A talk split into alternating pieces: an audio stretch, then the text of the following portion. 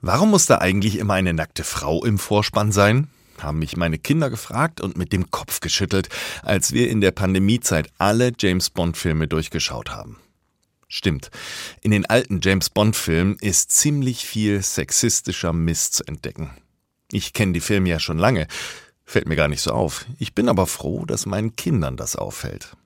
Und offensichtlich wissen die Macherinnen und Macher der James Bond-Filme inzwischen auch, dass Sexismus und auch Rassismus, wie er in den alten Filmen vorkommt, nicht mehr gehen. In den alten Filmen ist das inzwischen ärgerlich, aber man kann eben bei einer so langen Filmreihe wie James Bond auch die Lerngeschichte nachvollziehen. Die Bibel ist da auch ein gutes Beispiel, denn entgegen mancher Meinung ist die Bibel nicht ein Buch, das, so wie wir es haben, einmal vom Himmel gefallen ist. Es sind viele Geschichten, viele Bücher in einem zusammengefasst, und auch da kann man eine Lerngeschichte erkennen. Werden am Anfang die fremden Völker zum Beispiel noch bekämpft, träumen später manche Propheten vom Frieden mit allen Menschen. Und ich lerne, wie meine Kinder brauche ich gute Antennen, damit ich verstehe, wie ich Dinge so weitergeben kann, dass sie nicht irgendwann den Kopf schütteln.